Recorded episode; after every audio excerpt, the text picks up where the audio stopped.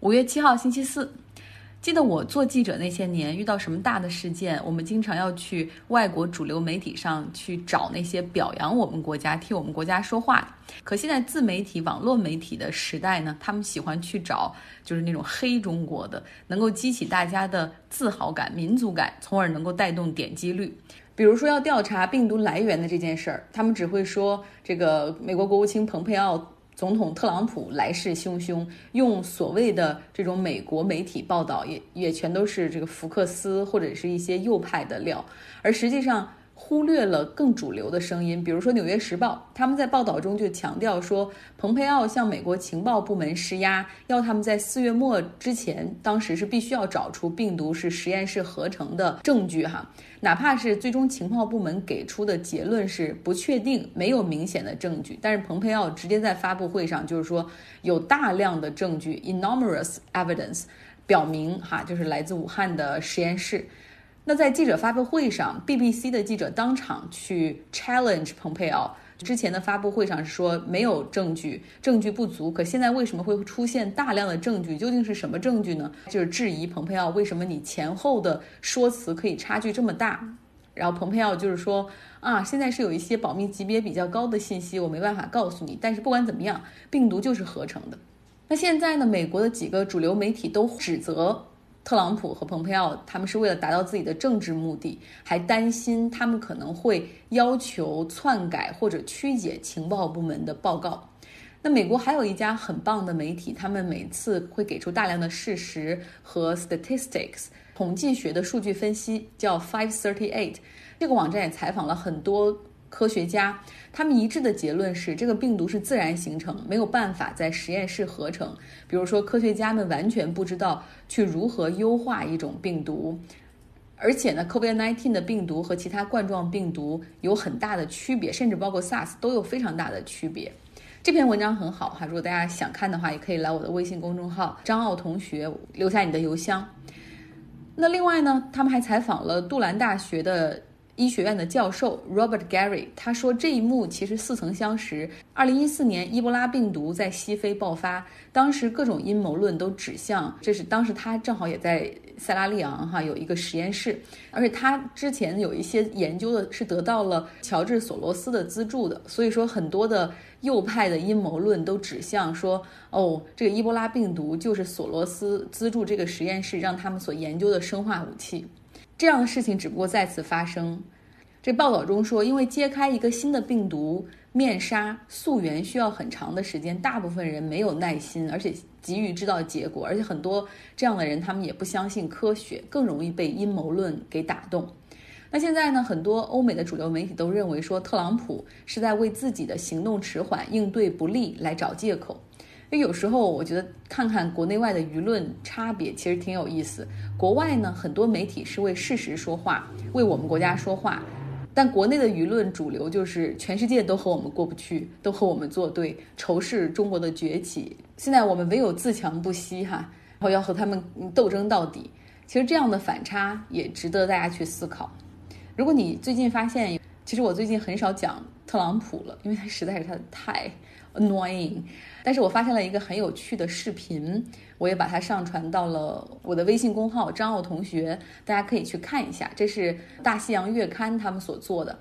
讲这个特朗普背后的人，其实也不是他真正幕后黑手是谁，不没有这些，而是每一次在他发言的时候，站在他背后的那些人，当他讲出一些假话、错的信息的时候，他后面的这些人的表情是什么样的？找到我的微信公号张奥同学，你就可以看到了。昨天的节目中，我们说了美国最高法院开始的开始案件审理，哈，这个 oral argument 是通过电话会议的形式。今天呢，最高法院也发出了声明，是说其中的一位大法官。金斯伯格在医院的病床上通过电话来进行的这个 oral argument，向律师来提问。他前两天呢接受了一个良性的胆囊炎的治疗，在华盛顿 D.C. 的霍普金斯医院住院，然后当时就在病床上一边看着这个案件的卷宗，然后一边通过电话哈来参与庭审。现在他已经出院回到家中。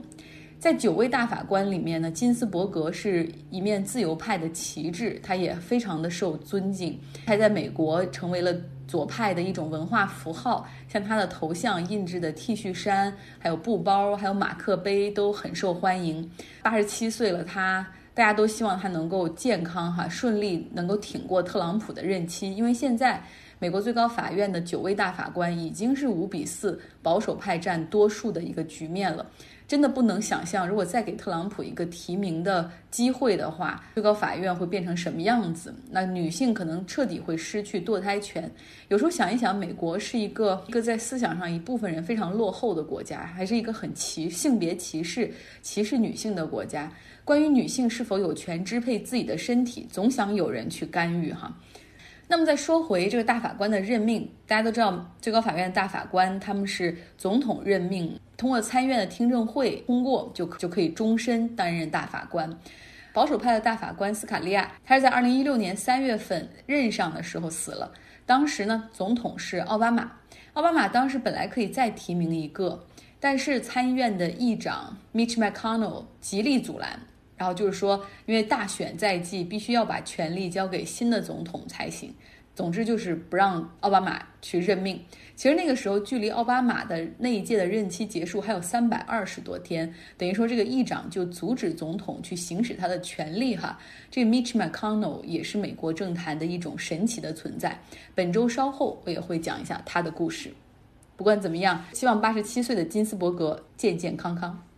昨天节目中说了，意大利抗击疫情迎来曙光，很早就开始实行了居家隔离，并且大规模检测追溯的德国，现在也宣布要开始谨慎的 reopen 重启经济了。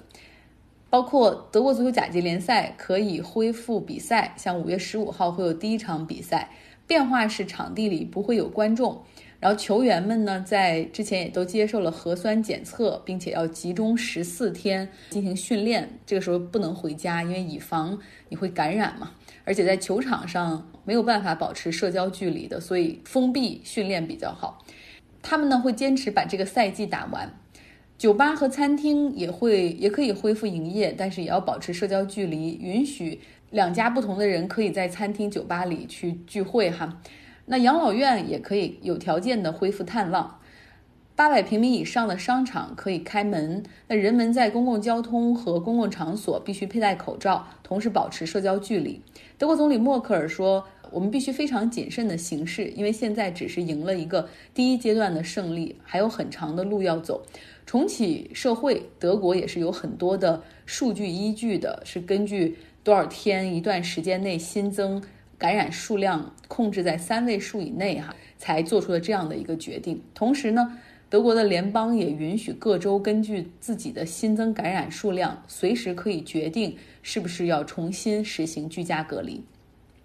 在欧洲多个国家中，德国是抗击疫情比较成功的。我们一直说它的死亡率非常的低，控制的效果也比较好。那么，一个危机中的好领袖。就是那种可以依据不完全的信息而做出正确的判断的人，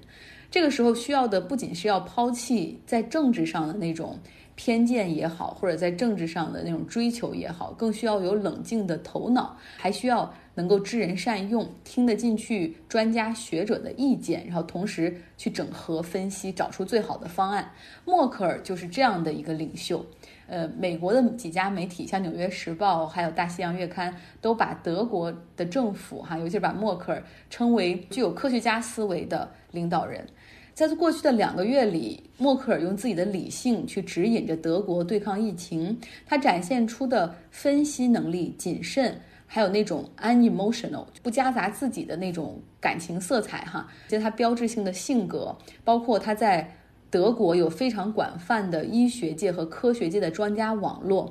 以及他他说的每一句话都深得公众的信任。这些他所积累的财富都在这次对抗疫情中派上了用场。其实，默克尔在德国政坛的崛起一直是一个令人着迷的话题，也是一个非常非典型的一次崛起，因为她不仅是一个女性，而且是一个来自东德家庭、没有政治背景的女性。通常呢，德国的政客他们大学学的是法律，或者是做了公务员之后，慢慢的走向政坛。但是默克尔呢，他是科学家出身，能够带领德国政府十五年。他是一九五四年出生在东德地区柏林北部，就汉堡附近的一个小镇。父亲是一个路德派的牧师，然后当时还属于那种遭到东德安全机构监视的对象。就是因为家庭中的这些经历，默克尔从小即便学习很好，但是在学校里他从来不愿意处在舞台的中心，哈，非常的低调，也不喜欢过多的曝光自己和家庭。在一九八九年柏林墙倒塌之后。那个时候已经拿到了量子化学博士的这默克尔，他在一家研究机构里面担任研究型的科学家。量子化学很高深，就是用量子力学来解决化学问题，就是量子化学。那默克尔呢，在柏林墙倒塌之后去波兰开了一次会，不知道是受了什么样的感染哈，而且始终他从来也没有对外说过为什么，他就决定放弃学术生涯，加入地区的基民盟。他的这次转型没有任何，甚至没有什么人关注，也没有人用政治新星来形容他。不管是在两德统一之前还是之后，哈，男人一直是在德国政坛一直是占统治地位，更别说他只是一个没有资源、没有背景的东德科学家了。当时呢，西德的总理是基民盟的科尔。科尔呢，从一九八二年就开始担任西德总理。在两德开始筹备统一政府的时候，当时他想要给大家示范一下哈，就是一定要团结在一起。他希望能够从东德选一位女性来进入内阁，默克尔就进入了他的视野。他们俩谈了几次话之后，他觉得默克尔就是那个对的人，然后选定默克尔进入内阁，担任妇女儿童部的部长。日后呢，默克尔担任环境自然保护，后来担任了这个核反应堆的安全部的部长。到一九九八年的时候，默克尔升为基民盟的总书记。到二零零五年，他出任德国总理。默克尔从来没有谈过为什么自己会离开学术界。但也许也许学术界的这种科研精神从来都没有从他身体中离开，他非常善于在海量的信息中去提取精华，也非常善于向顶尖的科学家提问，并且倾听他们的答案。默克尔领导德国、欧盟对抗金融危机、债务危机，又领导欧盟解决了难民危机。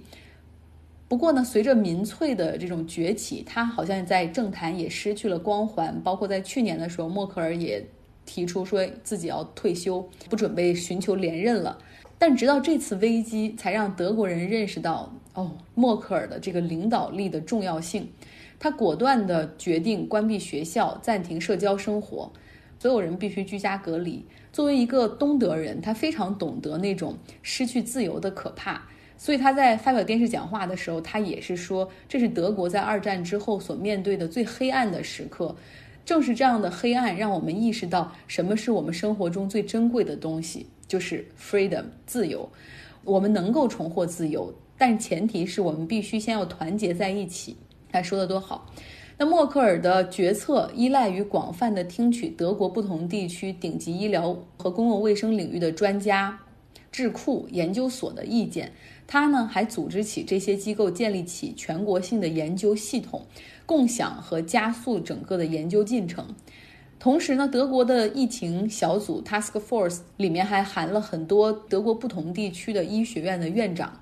另外呢，默克尔每一次和公众的沟通中都非常的透明。比如说第一次演讲的时候，他就会告诉你说，现在政府知道什么。但是不知道什么，比如说我们不知道疫情什么时候会真正的结束，提醒说如果我们不进行居家隔离的话，德国会有百分之七十的人会感染。很早的就发出了这样的信号哈，然后让整个社会都多了一层警惕，而不是像特朗普这样的人只顾着给他的受众灌蜂蜜。之后呢，默克尔又去动员大家去履行社会责任，去遵守居家隔离的秩序哈。